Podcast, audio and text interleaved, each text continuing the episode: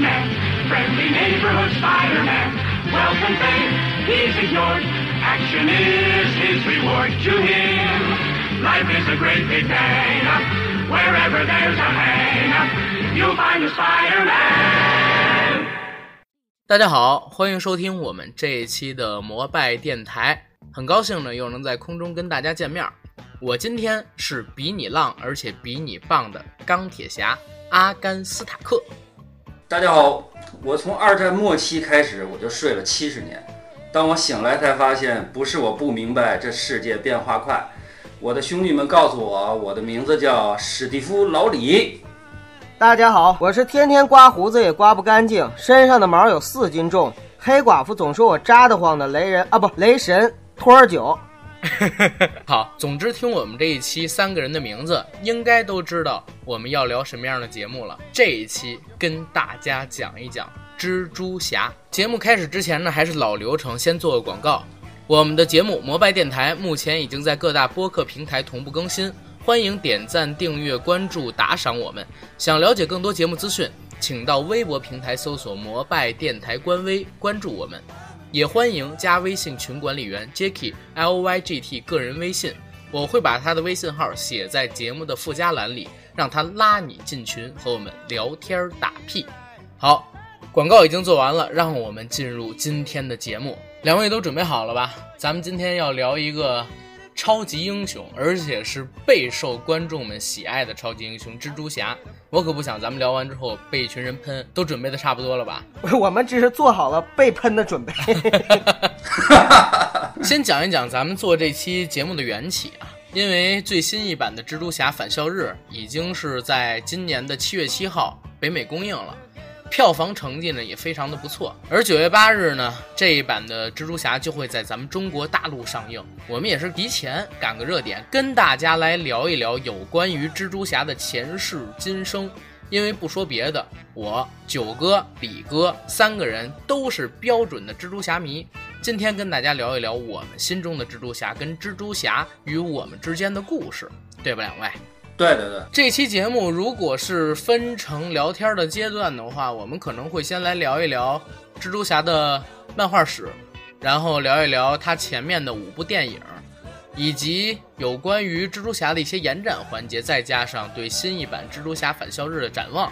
总之，希望能让大家从这期节目里边了解到更多蜘蛛侠的故事。不虚此行吧？好吧。好，那最开始就让我先来跟大家勾一下有关于蜘蛛侠我知道的一些东西，好吧？好的，我了解到的知识呢，就是漫威旗下最受欢迎的超级英雄就是蜘蛛侠，而且他也是全美第一个青少年的超级英雄漫画角色，也是取得过非常好的销售成绩。蜘蛛侠的原名是彼得·帕克，由编剧斯坦李和画家史蒂夫·迪特科联合创造。初次登场呢是在1962年8月《惊奇幻想》第十五期的篇章，因为广受欢迎，几个月之后就开始拥有了以自己为主角的单行本漫画。彼得·帕克本来是美国的一名普通学生，毕业之后成为了《号角日报》的记者。由于意外被一只受过放射性感染的蜘蛛咬伤，因此获得了蜘蛛一样的超能力，自制了蛛网发射器。在那之后，就化身成为蝙蝠侠，守卫整个纽约。到今年二零一七年，蜘蛛侠已经有五十五年的发行年龄，算得上是经久不衰的一个超级英雄。我们大家都知道，史上最受欢迎的美漫超级英雄是 DC 的蝙蝠侠。唯有的一个漫威旗下的超级英雄能去和蝙蝠侠打打擂台的，就是蜘蛛侠。他常年和超人、蝙蝠侠一起占据全美最受欢迎的漫画英雄前三名。在两千零二年、两千零四年以及两千零七年，第一代的蜘蛛侠电影作品开始诞生。主角呢是托比·马奎尔，导演是我们的 B 级片系列大导山姆·雷米。而在二零一二年和二零一四年，索尼又拍了两部单行电影，叫《超凡蜘蛛侠》，主角呢是安德鲁·加菲尔德和艾玛斯通，导演是马克·韦布。如果在我已知的系列里发行的单人电影数量最多的超级英雄，漫威旗下的应该就是蜘蛛侠了。可见这个 IP 在索尼还有漫威旗下的一个受重视程度以及它的吸金能力。那我这一块儿就先聊到这儿，九哥接着聊，好吧？好的，其实我也想聊一聊蜘蛛侠的起源。一九六一年的时候啊，当时漫威还不叫漫威，当时呢叫快捷漫画公司，它已经出版了《霹雳火》，嗯然后潜水人还有美国队长这三个主要角色为主角的漫画。后来呢，在那一年，就是一九六一年的时候，DC 漫画的老板杰克利伯维茨，他跟惊奇漫画出版商马丁古德曼有一次打高尔夫球。打高尔夫球的时候呢，这个利维就是杰克的利维波茨，呃，利伯维茨就吹牛，就吹牛逼，就是说说这个我们 DC 啊将推出一个特别的系列漫画，会把我们的成功走向巅峰。这个漫画是什么呢？就是美国正义联盟，包括神奇女侠、闪电侠、绿灯侠、潜水人、火星猎人等等等等，把他们联合打造在一起。古德曼听到这个事儿之后啊，他就赶紧回去了。回去了之后呢，当时他们公司就剩下最后一名全职的员工，是他妻子的外甥，就是斯坦李，跟那个小李子说说小李子，咱打造一个也是超级英雄团队为主题的漫画。那个时候其实他们还没有那么多的超级英雄，所以呢，就是斯坦李呢是嗯先设计了一个叫做神奇四侠的全新的超级英雄组合，所以是先有霹雳火，再有神奇四侠，这是在六一年的时候。当到六二年的时候呢，他就创造出了蜘蛛侠，一个瘦弱的、书呆子气十足的一个高中生，经常被欺负、被戏弄的一个孤儿。整个的这个蜘蛛侠系列，它设计出来之后，之所以就是受到了广泛的好评，就是因为当时 DC 已经把另一面做得非常的完美了。美国动画的黄金时代和白银时代，那个时候的超级英雄是非常的万能、非常的强大，而且呢是基本上性格人设都比较完美的这样的一个人物性人物的特征。可是当神奇四侠和呃蜘蛛侠出来之后，这些超级英雄跟 DC 的超级英雄，它最大的区别就在于。在 DC 的漫画里的超级英雄，往往他们觉得超能力是神赐的、天赐的，是一种天赋，是一种他们引以为傲的技能和技巧。但是呢，到了蜘蛛侠这块的时候呢，他的天赋对他带来的更多的是烦恼。比如说像神奇四侠里边的这个就是石头人，他就是变成了这个超能力之后，他一直拼命的想要摆脱这种超能力，恢复成正常人。同样的，就是小彼得也是一样的。他虽然说现在已经成了一个蜘蛛侠，成了一个有超能力的这样的一个超级英雄。我们如果看过漫画的就知道，几乎每一期的漫画里边，他他的典型的特征就是在抱怨，抱怨自己的生活，抱怨自己没钱，抱怨他有过敏反应，抱怨他的那个朋友比他强，然后抱怨他这个没有人要，缺爱等等等等。总之就是抱怨一切。所以说，这种抱怨的生活不光是在他作为彼得·帕克这样的一个小屌丝的时候，而且是在作为蜘蛛侠这样的超级英雄的时候，他仍然是在不停的抱怨，不停的抱怨，而这种抱怨成了他的一种标志。因为他在一边抱怨着，但是他一边做着阳光、积极、正能量的事情，而没有说因为抱怨就让自己变成了一个负面的人格。所以就这一点来说，是整个的蜘蛛侠里边最大的一个亮点。现在呢，就是出了五部蜘蛛侠的真人版的大电影，那后面呢还会出一系列的蜘蛛侠的电影，包括就是现在呢有美国的动画片《超凡蜘蛛侠》，大家可能也有看，嗯，应该是出了几季了。那这个动画片里边的呢，那个蜘蛛侠可能会更加倾向于漫画版的蜘蛛侠的一个设定。行，我先说这些。先说这些。好，那我在聊咱们电影这个环节之前，我想先跟大家普及一个东西，因为之前我在咱们群里和大家在聊超级英雄的时候，好多人都会问，就是蜘蛛侠到底有多强？蜘蛛侠在整个超级英雄体系里边，他能排到多少名？然后呢？孙悟空和美漫的超级英雄们比起来，到底是谁更强？所以这次做咱们这期节目之前，我特地找了一些资料，然后呢，看到一个非常有意思的“至强者十三届漫画英雄力量体系”。我想先在这个时间里把这个东西跟大家说说。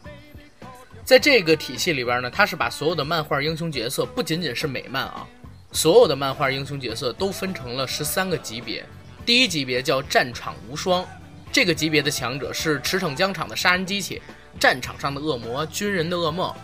拥有以一敌万的能力，可以轻松的干掉整个编制的军队。然后第二届就是地球武神，大约比刚才说的那个强一千倍。这是一个强大的超能力者，也是武学大师。他的一拳呢，就相当于一颗核弹，一脚就可以摧毁一座城市。力量之强完法完全无法用科学解释，全世界全部的军队集合起来都不能打他。到了这个阶层，已经是整个地球没有敌手了。如果我们举例子的话，就有点像是一拳超人，而刚才那一个呢，就像是火影里边的角色。到第三个级别，银河霸主，大约比我刚才说的第二个级别强一万倍。它是一个实验意外中诞生的超级生命体，可以在银河中以超光速的行速度进行行动，力量可以举手轻易毁灭一个星球。对他来说，万物如同蝼蚁一般脆弱。而他诞生的那天就已经毁灭了创造他的那个文明，称霸了银河系，大致就是这个战斗力。而到了第四届，叫宇宙统治者阶级，比刚才说的第三届要强大概十万倍。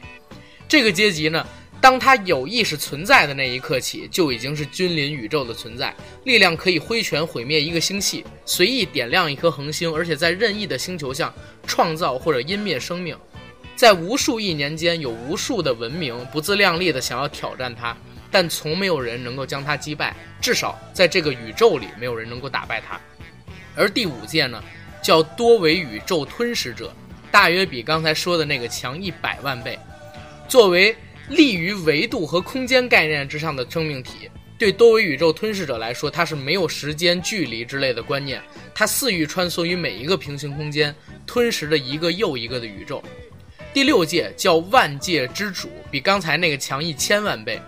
万界之主是构成多元宇宙的能量来源，无数的平行空间和世界在他面前只是随意摆弄的棋盘和棋子。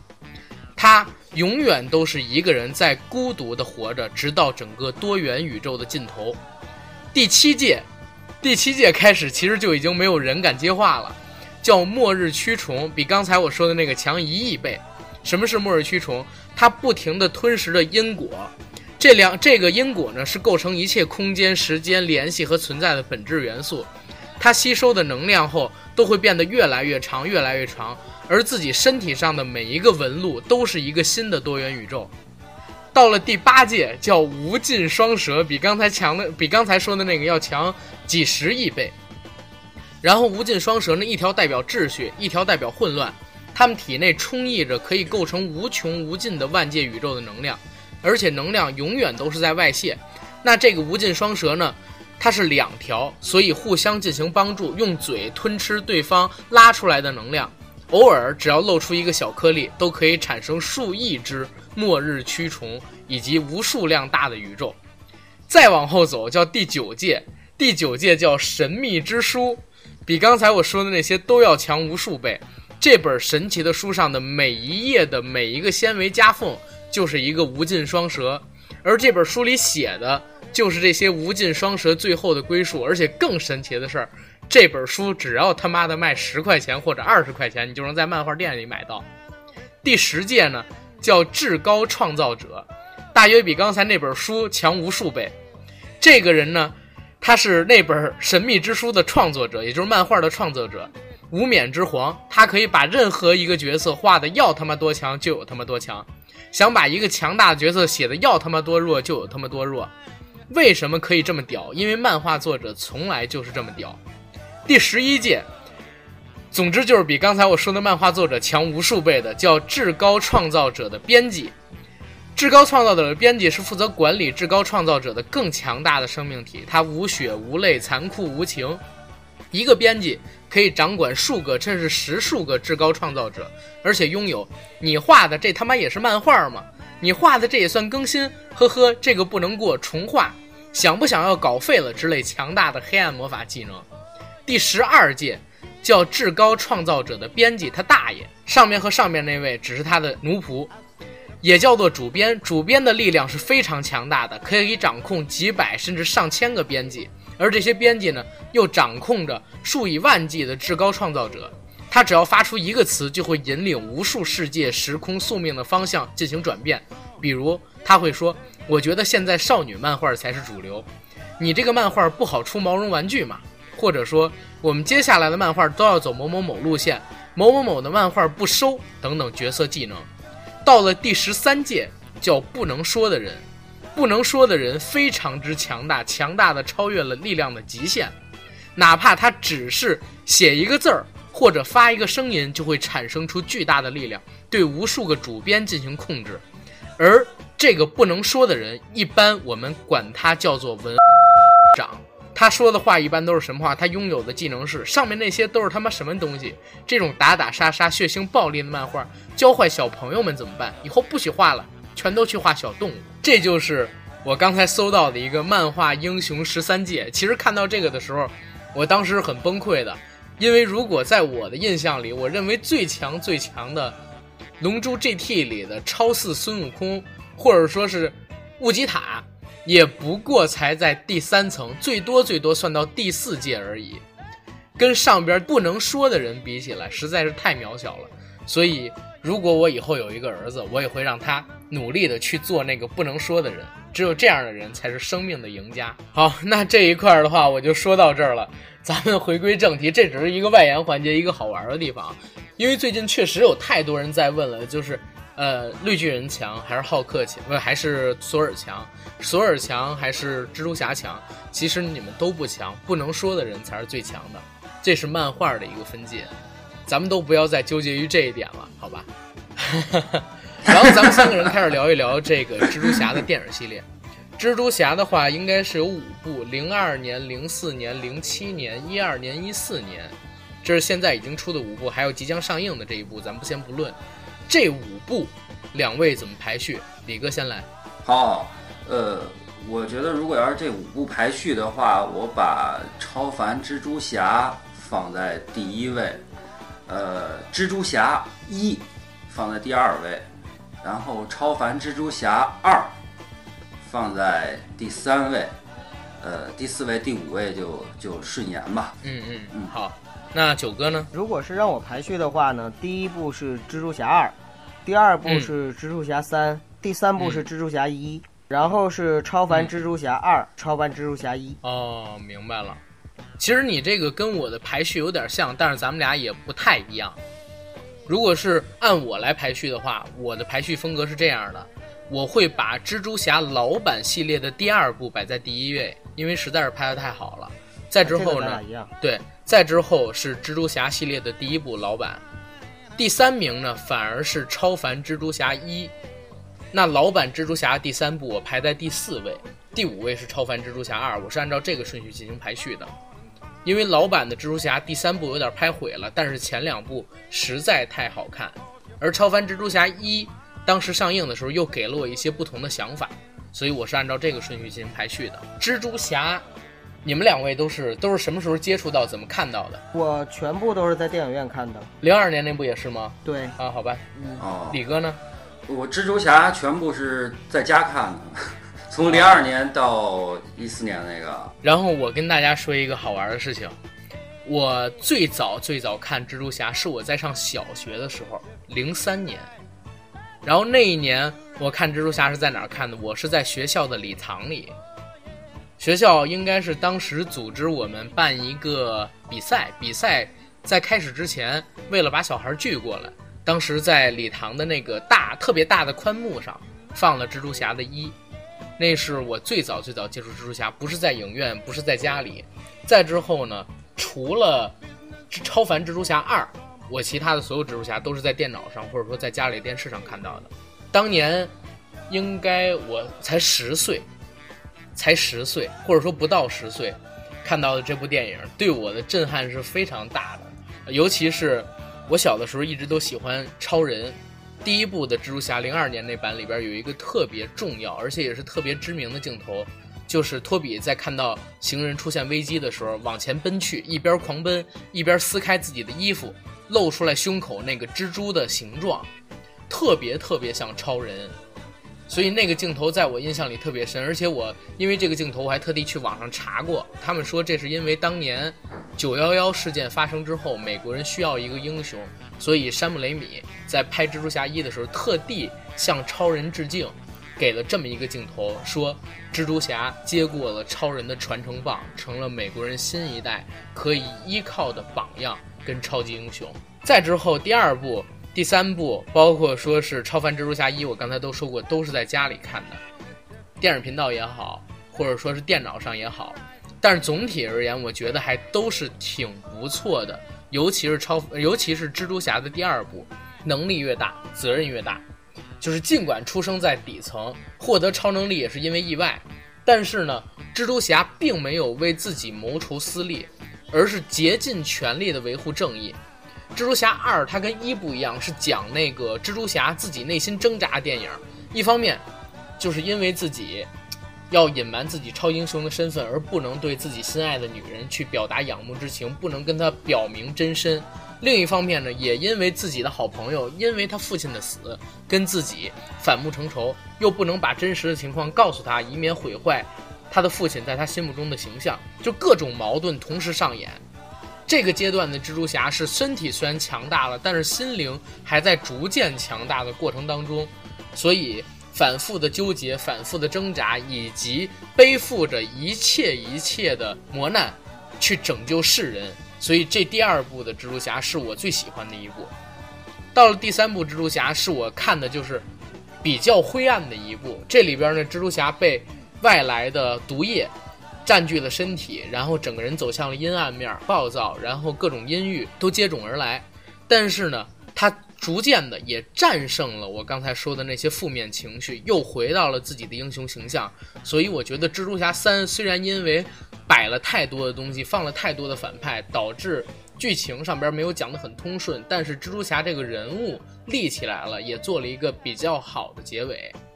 再到后边的超凡蜘蛛侠，看超凡蜘蛛侠的时候，当时我正在上大学，跟里面的彼得帕克的年龄说实话是比较相近的。那在那个阶段里边，我就感觉他跟我的生活实际上很像，所以我很喜欢超凡蜘蛛侠一，而不是因为说他的剧情有多好，也不是说他特效有多好，也不是说他打的有多激烈，只是因为它里边那些大学校园的桥段有点像我当时的那个生活。可是到了超凡蜘蛛侠二，也就是一四年，我在电影院看的时候，那个就很扯淡了，因为我记得当时我是跟我女朋友一起去看的。蜘蛛侠超凡蜘蛛侠二是完全把故事讲崩了的一个电影。我刚才说蜘蛛侠三就已经把故事讲得很臃肿，而且破败不堪了。但是超凡蜘蛛侠二还不如它，所有的人物都是支离破碎的，也没有讲一个完整的故事，甚至让我感觉就是妈的，电影刚开场你就结束了。所以我的排序就是，嗯，老版的蜘蛛侠二一，超凡蜘蛛侠一，老版的蜘蛛侠三，超凡蜘蛛侠二。我是这么一个排序，然后两位谁来接我的话？李哥先来吧。好，那李哥先来。嗯，行。其实蜘蛛侠，我觉得应该叫平民英雄吧，平民超级英雄吧。其实说到我看蜘蛛侠这个电影的话，还是在零二零三年，反正是阿甘十岁左右那一年。当时，当时我们还在淘碟呢，就那个年代，经常去淘碟嘛。我印象比较深的是，我那次是去广外的一个电子市场去淘碟，当时有有很多新的电影，他们是放在一个 DVD 的一个压缩碟里边了，那分很多期。我那天去淘碟，无意中就就拿了一个新出的，看到里边有一个美国电影叫《蜘蛛侠》，其实那是《蜘蛛侠一》嘛，零二年出的那个。但是我第一次看，给我的印象，呃，观感不太好。为什么？因为当时那个是一个枪版的，画面特别黑暗。呃，根本就看不太清楚。后来是过了一段时间了，找了一个高清版，看完之后感觉相当相当震撼吧。我觉得有一个特别直观的感觉，就是原来看超人和蝙蝠侠那些大牛货啊，感觉那都不是人了，就离我太远了。但是蜘蛛侠这个小孩儿呢，他就好像他真的就是在我们身边，可能。隐藏的真有这类人，然后接下来二和三，呃，老版的二和三的话，我觉得排的没什么意思了，因为像蜘蛛侠这种，我感觉就是这个类型的啊，越往后拍的故事基本都雷同，反正就是打坏人、打坏人、打坏人，直到说超凡蜘蛛侠出来之后啊，那个我第一次看的是高清版，跟老版完全不一样，因为技术也在进步啊，编剧虽然说。大纲是雷同的，但是编剧的很多细节跟我看那个不一样。后来我又翻回头又看那个蜘蛛侠一，给我的感觉是怎么就看着像电视剧似的，不像电影了。所以我在之前我把超凡蜘蛛侠排在第一位，那蜘蛛侠一的话，我排在第二位，完全是因为情怀嘛。第一次知道蜘蛛侠啊，最开始喜欢蜘蛛侠是因为那个电影。超凡蜘蛛侠二的话，我是觉得剧情蛮有点扯，但是视效是非常非常好。基本上这是我对于蜘蛛侠认知的一个过程吧。看九儿有什么可说的呀？我我纠正一下，刚才我说那五部全是在电影院看的，后来我回头想了想，应该不是。应该第一部的时候，当时没在电影院，因为第一部的时候是我高三的时候，就是它上映的时候，我是我是上高三的，不可能看电影。我应该是事后，就是上了大学之后啊，在那个网上看的那个蜘蛛侠的第一部，看完了之后呢，从第二部开始，倒是都是应该在电影院看的。呃，我先说老版的三部吧，因为我个人呢是托比马奎尔的影迷。然后呢，我是非常喜欢他演的这三部蜘蛛侠。虽然这三部蜘蛛侠跟美漫呢相对来说呢情节上它有一个比较大的改编，但是它是一个相对来说闭环的非常完整的一个超级英雄电影系列。就是这三部就可以作为一个完整的闭环，而且是作为一个你是姑娘，你不是宅男，你不是美漫迷。你没看过，你不是超级英雄迷，你也没看过蜘蛛侠的缘起等等，你只要把这三部片子就是从头到尾看的话，没问题。它都是一个很好看的超级英雄的类型片儿。超凡蜘蛛侠这一部呢，就是这两部呢，我是个人觉得它这两部更忠实于原著一些，包括里边女主角格温的死，还有就是安德鲁吧，是叫安德鲁吗？啊，他他演的这个蜘蛛侠的那个年龄和整个发生的校园的时代，其实都是跟蜘蛛侠的缘起呢，相对来说呢，就是跟漫画里的设定呢更贴合一点。尤其是漫画里边呢，蜘蛛侠本身它就是喷蛛丝的能力放在手腕上的装置设定来的，而这个呢，在老版的蜘蛛侠里边，托比马马奎尔那版里边，他改编成了是从自己的手上像精液一样射出来。啊，那个反正是挺恶心。对对对。但是我之所以把那个，呃，零四年就是托比马奎尔老版蜘蛛侠的第二部做，呃，跟阿甘一样放在第一位，也是因为就是里边有让我印象非常深刻的桥段。我记得就是蜘蛛侠他救火车用蛛丝拉着救火车，是不是在这一段？那个镜头真的是很震撼我。从两个方面啊，首先从这个作为一个文学爱好者、一个感性的人来来分析的话，就是他拉火车这一块儿，体现的是超级英雄他真的能力越大，责任越大，一种勇敢的成人，对这种担当。他当时在拉火车的时候，他并没有觉得说我就一定能够完成它，他不像超人，大超的话，我我怼个火车、怼个飞机，那都是很轻松的事儿。但是蜘蛛侠的话，他是拼尽了自己的全力。甚至是拉完火车之后拖地昏迷了，那么首先这一点就说明了他是，他是在拼命的去做这件事情。第二个呢是他在昏迷了之后，那些人默默的，就是我们所谓的群众吧，呃，吃瓜群众默默的把他的面罩给，就是已经面罩已经露出来了嘛，然后默默的把面罩给他盖上了，然后呢，默默的把它举起来，对，托举着它传出去。就是这种感觉，其实是超级英雄里边非常让人动容的。刚才阿甘你说到，就是说，呃，这个超级英雄能力有多大？你整个你吞噬宇宙，你跟我有毛线关系呢？对不对？对，看着一点都没有感觉。但是像他这种，就是真正的去救人的时候，这种其实是最能体现蜘蛛侠他所代表的美国精神的这样的一种象征。所以呢，我觉得这一部呢拍的确实是非常的好。那么。另外呢，就是把前三部呢，就是呃第三部和第一部呢，分别放在第二位和第三位，都是从自己个人的观感上来放的。超凡蜘蛛侠之所以放在后面呢，只是因为我先入为主。那么把托比马奎尔那一版呢，就是我是最先接触的。我认为我心中永远的蜘蛛侠就是托比马奎尔了。所以呢，在后面呢不好带入，这样子的话，就观看的时候呢，相对来说稍微夹生了一点。不过呢，后面两部呢，都是我跟我的妻子一起，就是当时是谈恋爱的时候一起看的，所以说呢，还是拥有很多美好的回忆的。这五部动作电影，我个人觉得其实拍的都是挺成功的。很可惜的就是，呃，超凡蜘蛛侠，超凡蜘蛛侠二，你觉得也很成功吗？我觉得作为超级英雄电影来说，也算是能及格吧。当然，我比较宽容啊。嗯，就是可惜的，就是说，超凡蜘蛛侠没有最后完结。嗯，这块儿这块儿正好我也说一说啊。我先说一下，就是刚才李九哥跟我说的比较相近的一个地方，喜欢老版的一个蜘蛛侠。为什么？老版蜘蛛侠其实，如果我们有人去查过对他的评价的话，老外是非常推崇的，甚至有人说，蜘蛛侠三部曲有一点像《教父》，是像《教父》一样的超级英雄电影。像在哪儿？第二部最好看，第一部拍的也很棒，而且是票房口碑双丰收。然后到了第三部，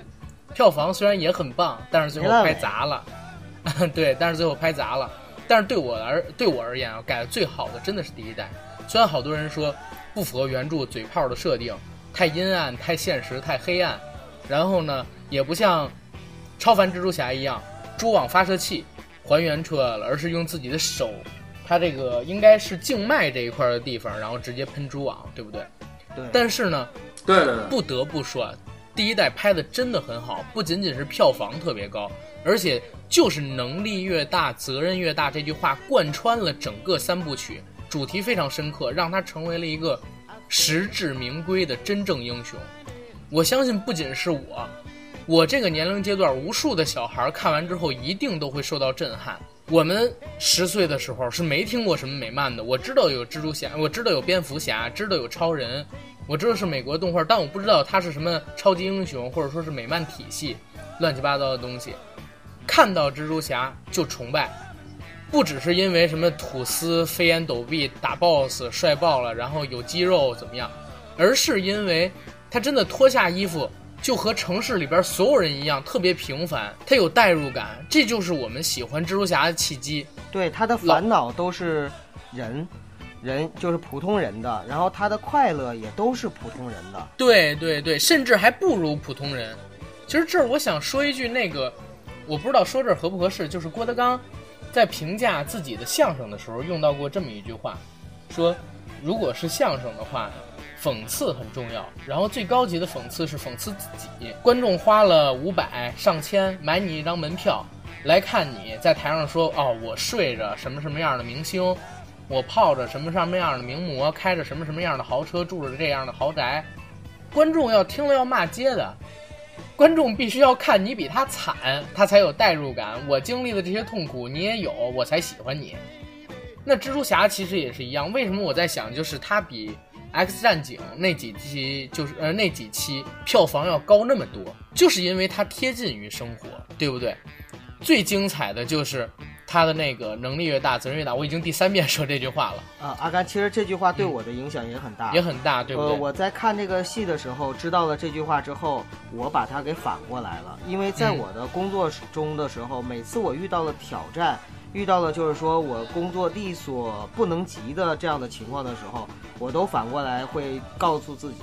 责任越大，能力越大。也就是说，当你承担更多责任的时候，你的能力就会越来相应的越来越强，相对相应的会越来越强，从而得到锻炼。这个。这个逻辑现在呢，在我的工作中一直是能够验证的，所以说我一直把“责任越大，能力越大”这句话当成我的座右铭。对，这是老版，新版的超凡蜘蛛侠其实是拍砸了的。第一部其实还好，超凡蜘蛛侠的第二部当时是出现了很大的问题的，因为投资是超过两点四亿美金，比第一部两亿美金还要高，但是票房呢反而下跌，评论也不好。如果说再把这个系列强续命续下去的话，也可以，但是呢，可能就把这个 IP 给毁了，所以索尼最后没有把《超凡蜘蛛侠》第三部给拍出，而是另外再重启了一个系列。我们有的人会觉得可惜，但是在我看来，这是一个很明智的决定。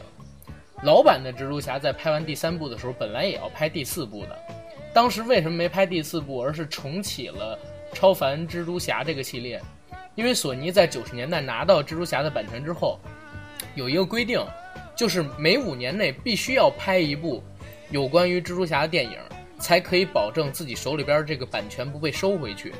而在拍完蜘蛛侠三之后，山姆雷米、呃托比马奎尔这两个人和整个制片公司闹掰了，跟哥伦比亚，所以最后就导致出了一个问题：主角不愿意干，导演不愿意干。你要不然你就重新找一个主演，重新找一个导演，沿着山姆雷米的故事往下拍；要不然你就重启一个系列。这样拍反而是没有意义的，所以是卡在第四年的时候，人又拍了一部超凡蜘蛛侠，来了个重启，更贴近于高中生的生活，是因为当时受到了什么的影响？当时受到了《暮光之城》的影响，《暮光之城》那个系列当时讲的就是青春片嘛，然后讲校园爱情，在全美大热大收，所以当年很多很多的青春类型电影都模仿着。暮光之城拍出来了，包括我们现在谈到的超凡蜘蛛侠系列，但是玩砸了。到第二部的时候，票房只收了七亿美金，但是整体的投资已经大到很难想象，而且用的还是新演员啊，用的还是新演员、新导演，是没有山姆雷米跟托比马奎尔那么高的片酬的，最后还拍成了这个样子，所以只能停掉。而这一部新版的蜘蛛侠返校日，如果据我所知的情况啊，是。索尼没有办法了，然后当然漫威也没有办法，因为整个蜘蛛侠是漫威旗下，刚才我说过唯一一个能跟超人、能跟蝙蝠侠互刚的角色，缺了他，复联玩不转，因为蜘蛛侠在漫画里参与了太多太多的角色故事以及情节，没有他，整个复联的故事可能没有办法完全的。把漫威的电影计划串到第四、第五阶段，那只有去找索尼做一些妥协，而妥而索尼呢，也是因为超凡蜘蛛侠这个 IP，如果跟现在的整个漫威宇宙掐分开的话，赚不到什么钱，也不会收到太好的好评，而没办法，又让渡出了一部分版权。像这部蜘蛛侠返校日，据我所知啊，索尼是出了所有的钱，然后呢，钢铁侠参与到。这一部的电影制作里边来，漫威做全程的总监，索尼有蜘蛛侠的电影版权，然后游戏版权，还有就是它的玩具版权销售收入全都是归索尼的。而在这一部电影里边出现的钢铁侠新造型的游戏形象，还有玩具形象，它的收入都是归到。漫威旗下的，而且漫威以后也可以要求让蜘蛛侠客串自己的漫威漫威宇宙的电影，参加到复仇者联盟里边来。这个其实在我看来是双赢的一件事情，嗯，也是回答刚才你们那个问题，为什么超凡蜘蛛侠三没有拍出来？啊，这回就明白了。其实蜘蛛侠这个系列到了这个新的重启开始，它承担的历史使命非常的重啊。对，它相当于是串起了整个复仇者联盟和漫威宇宙，对吧？对，因为蜘蛛侠的话，我们刚才说过了，它最受欢迎嘛，所以当年也是强推蜘蛛侠。因为九十年代的时候，漫威已经到了一个什么地步？当年不像现在一样，DC 是绝对的老大，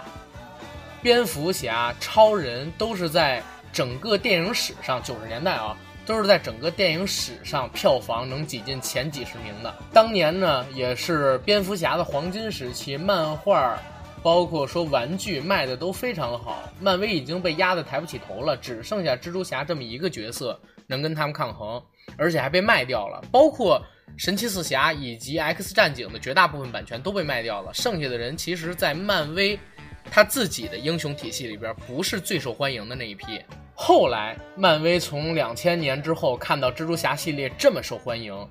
又开始打算做自己的宇宙。一部钢铁侠火了，带起了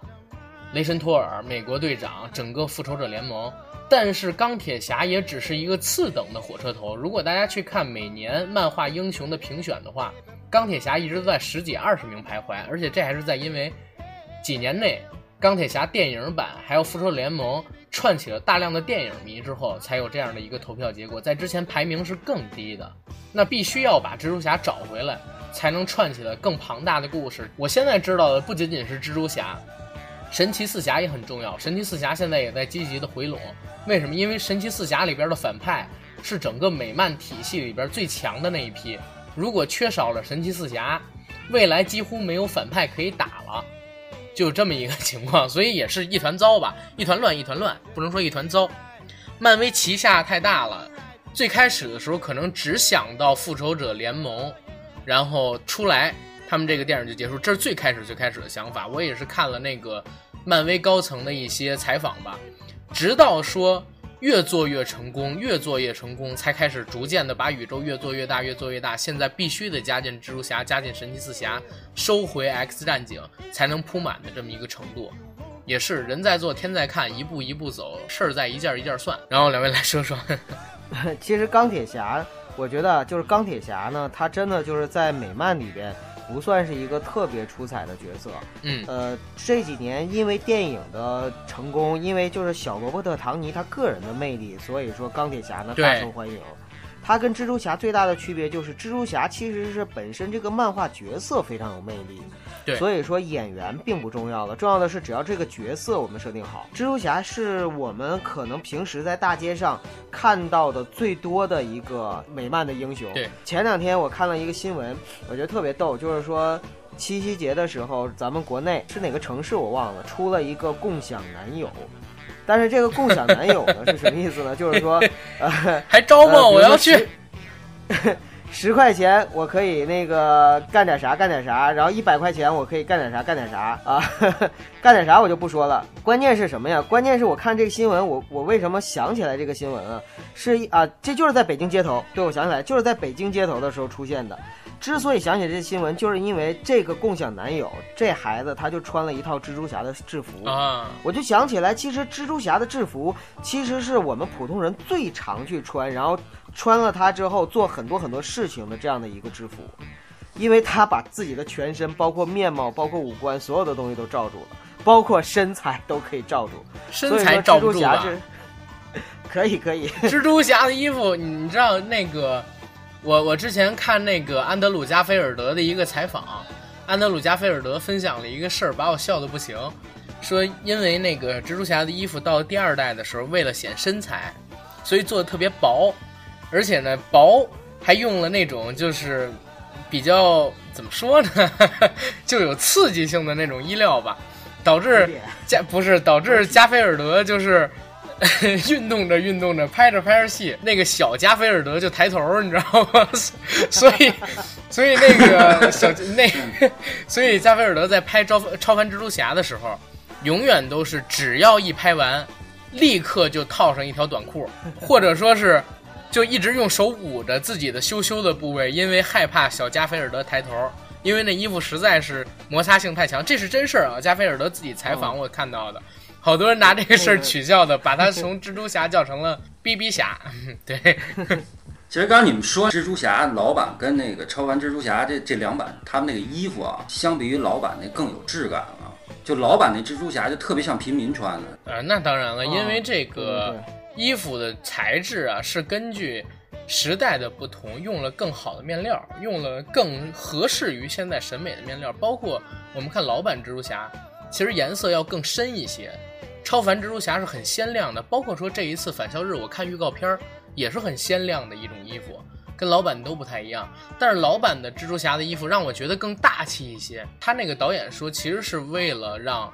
超级英雄更贴近于现实生活，加一些现实或者说黑暗面的意义在里面。然后我特地记得老版蜘蛛侠里边，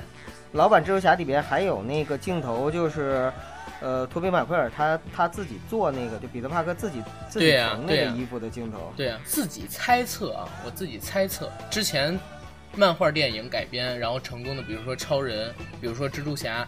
超人呢，就是走那种就是非常夸张的漫画风，然后老版的蜘蛛侠前两部是走哥特风，因为是蒂姆·波顿导的嘛，后边几部也都变成了漫画风，就像是永远的蜘蛛侠，包括说极冻人那几部。当时蜘蛛侠拍出来的年代是两千年代初，山姆·雷米想做一些不一样的改变，就是把蜘蛛侠赋予更多现实意义，把超级英雄做得更有人性的挣扎，所以他其实把整个色调偏的暗了一些，然后衣服也是特地做的，做成那个样子的。其实这个蜘蛛侠老版为什么我说它很牛逼，影响到了蝙蝠侠的拍摄，就是克里斯托弗·诺兰这一版。托诺兰这一版蝙蝠侠其实就是我们说的现实生活，完全可以当做一个犯罪片，而不是超级英雄片来看嘛。也是因为受到了蜘蛛侠的启发，因为蜘蛛侠老版太成功了。你要知道，在两千年，好多全球的大票仓还没有开始发展的时候，比如说巴西，比如说中国，比如说韩国，都还没有大发展的时候，就拿到八个亿美金的票房啊，那是太恐怖了。作为一个超级英雄电影，而且而且很长时间里边，大家觉得蜘蛛侠创造的票房都不可能被打破的，直到蝙蝠侠二、黑暗骑士出来嘛，它影响到了后期很多超级英雄漫画电影的拍摄，像我们看到的钢铁侠三。像我们看到的，比如说美队等等，到最后的最后，发现没有反派可打的时候，都是超级英雄自己跟自己打，自己跟自己的阴暗面，自己跟自己做斗争，都是从蜘蛛侠引申过来的，所以它是一个非常非常有影响力的电影系列，也是在于这儿。而超凡蜘蛛侠觉得好的地方，可能是在于哪儿？就是它比较贴合于原著，托比马奎尔版的蜘蛛侠，然后超凡蜘蛛侠，还有这一代我看的这个要上映的返校日，他们针对的观众群体是不一样的。老版的蜘蛛，老版的蜘蛛侠，它是紧接着九幺幺之后，像我刚才说的，包含着整个美国电影精神层面上对九幺幺的一种回应。那这个蜘蛛侠呢，就是屌丝，然后跟超人的一个复合性的角色，尤其是刚才我说的胸口露出蜘蛛标志的镜头，比倒立下来，然后他们两个人接吻，跟格温尼斯他们两个人接吻那个镜头还要经典，简直就是超人的替代品，美国的一个新的英雄，而且是有现实意义的英雄，针对的是全体美国民众。而因为他拍的太好了，导致超凡蜘蛛侠没有办法再走这条路，没办法走什么，就像我刚才说的，贴合到《暮光之城》去拍那种很典型的青春片，针对年轻人，独行侠耍酷的成分也很多，经常有加菲尔德就是摆那种。霆锋，我偶像谢霆锋经常在电影里边那种造型，然后屌丝的成分被去掉了，所以好多人看这个就是当青春片看，而代入感没有那么强。女主角跟一代的也是完全两个设定的思路，基本上就是强调智慧跟能力，也是因为女权嘛这一块儿，故事薄弱，因为有这样的人设是必然的。但是呢，因为技术的进步，视效越做越强，所以我觉得观赏性还不错。到了第三部，你青春片玩完了，然后呢，嗯，之前那种现实题材的你又拍不过山姆呃山姆雷米，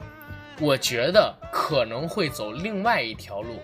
因为我在看导演的采访的时候，他说他在拍蝙蝠侠返校日的时候，看了很多蜘蛛侠呃、蜘蛛返校日侠返校日的时候。看了一个系列电影，这个系列电影其实对他拍出这部电影影响很大，叫《小屁孩日记》。但是这个小屁孩日记，我觉得他是说什么意思呢？因为他在你们如果看过小屁孩日记的话，他是讲一个青少年成长的。这一版的蜘蛛侠也是三版里边年纪最小的一个。那如果是他拍，而且想摆脱掉之前两代蜘蛛侠阴影的话，我如果是他，我会举一个例子，就是拍蜘蛛侠是一个小孩儿，已经有超能力了。他怎么在适应自己的超能力，而且让自己越来越成为一个合格的英雄？因为我们看一个平常人被蜘蛛咬，然后变成超级英雄，已经看腻了，不如让我们看看他已经成为一个英雄，但是怎么样成一个少年英雄，从一个惹祸包，真正变成一个独当一面的人。这样的蜘蛛侠反而是有特例性的，所以非常有可能这一部《返校日》是这么拍的。这当然这是我的理解，因为我还没看。因为这部我知道它是接着的时间线的话，就是按照那个美国队长内战之后，呃，然后拍的。而且呢，它跟其他的两版蜘蛛侠最大的不同就在于它有一个导师，就是钢铁侠。那，我其实特别期待，就是说，在这部里边，钢铁侠会不会给他穿上一个钢铁战衣？呃，这这部里边我看预告了蜘，蛛侠战衣。预告里边他的啊蜘蛛侠战衣就是钢铁侠给做的，而且有蛛网飞行呃蛛网翼装飞行器的功能，然后所有的设备也都非常之先进，还可以做召唤等等，比之前的蜘蛛侠战衣要强太多了。我觉得啊蜘蛛侠这个设定啊，有一个很大的 bug 在哪儿呢？就是大家都觉得说蜘蛛侠是一个屌丝，然后平时呢就是很缺钱花，但是其实想一想，他设计出来的那个就是可以吐丝的这个东西，本身就是一个，如果申请专利的话，那他就能给他让他成为别说。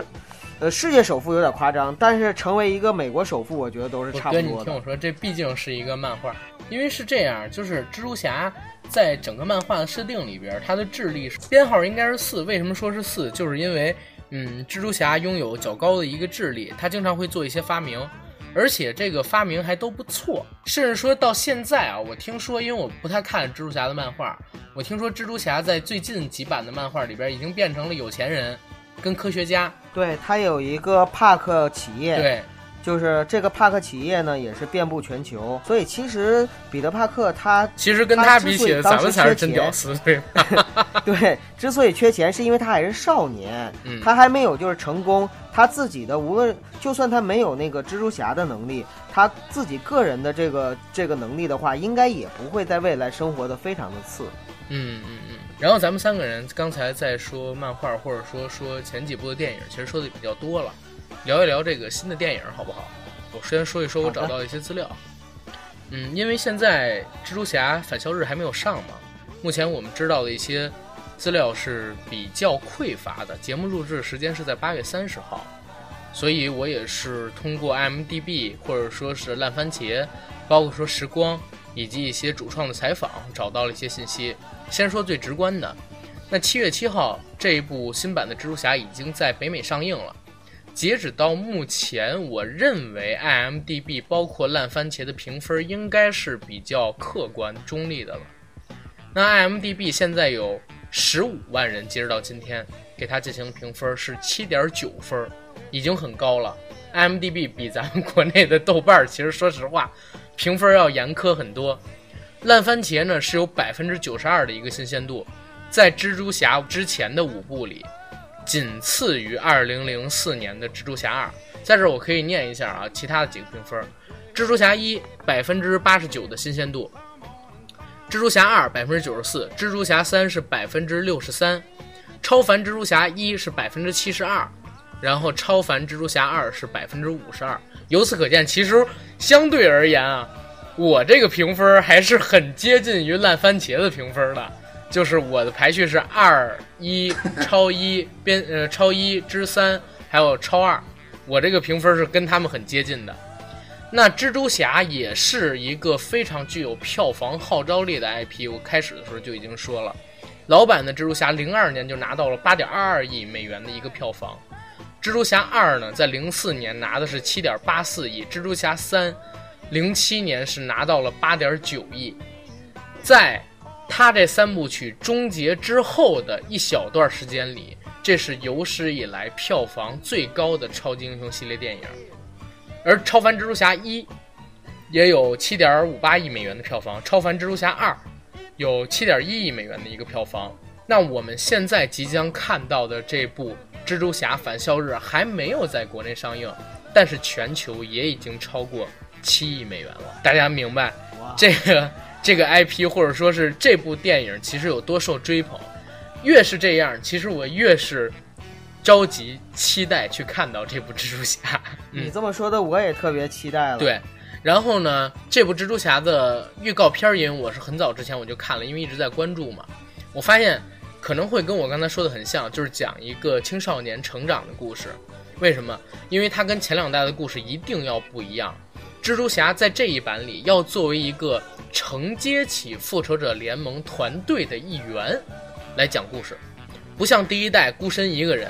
他会接受钢铁侠的指导还有帮助，他呢也会面对方方面面的挑战，做出自己的努力和选择。这一代从预告片里就能看出来，又应该是回归了屌丝的属性，而且是一个小屌丝。故事的主体成分就是在成长跟选择。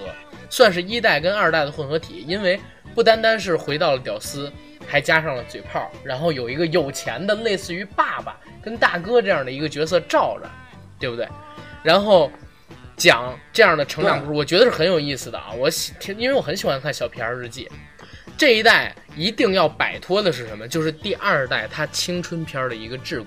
因为蜘蛛侠作为非常。年轻的超级英雄一定要把其他英雄没体现的性格特质表现出来，填补一些超级英雄的缺陷，就像是我们现在看到的美队，正直，有抉择，有担当。像我们看到的钢铁侠，钢铁侠其实也也有点像个小孩儿，但是呢，他本质上还是一个已经成熟了的花花公子。我们更希望看到什么？超级英雄也会犯错，超级英雄也很天真，甚至说是傻的。愚蠢的，我们想看到这样的东西。然后举个例子，比如说亲民英雄呢，都是独来独往的耍酷的人。这一版的蜘蛛侠，如果他要想做好的话，在预告片里我看到他和一个小胖子形影不离。那个小胖子还问了他：“你就不能做一个邻家的蜘蛛侠吗？还是问一个别的问题？看到作者对这个人物在这一版里的定位，就是要让蜘蛛侠做一个平民化，而且就是一个小孩、青少年的角色。屌丝属性是现在最好的天赋，因为我们都是屌丝，所有人几乎都是屌丝，或者说经历过屌丝那个时代，是非常容易引起共鸣感的。总之，不管第三代编的成功还是失败，在我看来都很有看点。值得咱们到电影院里去看。然后两位有什么补充吗？对于新一版蜘蛛侠的一个期待？我先说，我觉得其实我特别希望说新版的这个蜘蛛侠能够给我带来一些新的东西。看了这个电影之后耳目一新，因为这个电影我肯定是要去电影院看的。啊，尤其像现在说漫威宇宙大行其道哈，我相信这个蜘蛛侠肯定会成功的，必须去电影院看。然后九哥，我是觉得。之前的托比马奎尔的那版蜘蛛侠三部曲，有点像诺南的那个黑暗骑士三部曲。不是诺南，是洛兰，不是是诺兰，不是诺。你都给我带偏了，跟我一起念诺兰，诺兰，诺兰，诺兰，诺兰，诺兰。哎，好，我说对了，咱开始吧。好吧，就像就像若若男版的黑暗骑士三部曲。一样，就是它，它虽然是呃，也是这个体系的超级英雄电影，但是呢，其实它是有自己的一个哲学思辨在里边的。我们应该把它独立出去。那对于新版的这个呃蜘蛛侠，就是汤姆·赫兰德这版的返校日开始重启的这个蜘蛛侠，其实应该算是他的第二部电影了。第一部电影呢，就是在内战里边呢，他就已经有出演。我觉得。现在的超级英雄电影，包括蜘蛛侠，已经变得越来越系统，在整个漫威体系里边。那这个越来越系统的电影里边呢，我更期待的是他跟其他超级英雄的互动，还有一个他回他的反派角色，因为他反派角色的设定已经不再像以前的独立。我我我这我我这说一句话行不行？这一次，蜘蛛侠返校日的反派是我的大偶像。叫迈克尔基顿，他是老版八九年那一版的蝙蝠侠，明白吧？而且他也是鸟人的主演。这一次他演大反派秃鹫，说也有意思，他演了三个超级英雄，横跨了漫威跟 DC，但是演的呢都是鸟。就是迈克尔基顿，在我看来是仅有的，几乎是仅有的复活的。漫画英雄角色，因为拍完了蜘蛛侠之后，他已经沉寂好多年了，就是因为一部鸟人，一四年突然又红起来，红起来以后拿了奥斯卡最佳男主的提名，然后之后又拍了聚焦，然后麦当劳创始人等等一系列故事，他现在是一个非常非常好的演员。这一次他再演超级英雄，真正的超级英雄啊，而不像鸟人那样是个故事，我是非常期待的。大家可以去看看他的表演，极其有感染力啊！我接着说了，就是其实反派的这些，已经不再像以前，他就是索尼在随随意意的去设定反派了。他要考漫威要考虑到整个那个漫威宇宙后面的一个复仇者联盟的动作，所以他在反派的设定上其实也是很值得我期待的。呃，另外呢，还有就是，呃，我更期待的是这一版的新的小蜘蛛侠。小彼得·帕克，他更回归于我们之前看到的，就是现在的动漫版的动漫版的超凡蜘蛛侠里边的这个设定。因为我特别喜欢动漫版，不知道大家看没看过动漫版的那个超凡蜘蛛侠，是我看过的漫威的所有的动画片里边，我觉得最好看的。因为动漫版的里边真的就是一个特别可爱，然后嘴炮特别多，尤其是在他说英文的时候，他喷的全是英文嘛。然后你就是看着字幕喷英文，看他，看他说的那些梗和段子，本身就是一个特别逗、特别逗的事儿。所以我都推荐大家，如果有条件和有时间的话，在看这部新的《蜘蛛侠：英雄归来》之前，你可以补两集《超凡蜘蛛侠》的动漫，真的挺好看的。嗯嗯，所以我特别期待这部戏，而且它在整个北美地区上映之后呢，无论是票房和口碑都算。都算是非常的好，所以我就更加的期待了。那这部戏的话，我甚至觉得说我们可能，至少我啊可能会二刷，因为我看到一个电影，我看的比较好的话，我哪怕为了打发时间也好，或者怎么样也好，我都会去二刷。所以这部戏可能是很大可能性我会二刷的一部电影。好，该说的都已经说的这么厉害了，咱们就等着吧，九月八号上，然后我看能不能提前买个点映票，或者说托托朋友，整两张票，然后咱们几个可以一起去看，好吧？好好好，如果说这个电影真的非常非常非常不错的话，我们几个人呢也会，对，也有可能会。给大家出一个嗯单期的节目，但是也有可能不会啊，因为现在拖欠大家的东西实在太多了，那个什么僵尸系列呀，等等等等的，找时间给大家补，好的，好吧？好的好的，嗯，那今儿就先聊到这儿。Batman 再 你唱的怎么那么像 变形金刚那曲子？哎，那个时代就这样吧，好吧，好吧，好吧，谢谢大家，嗯再见。嗯下期再见，好，嗯，拜拜。拜。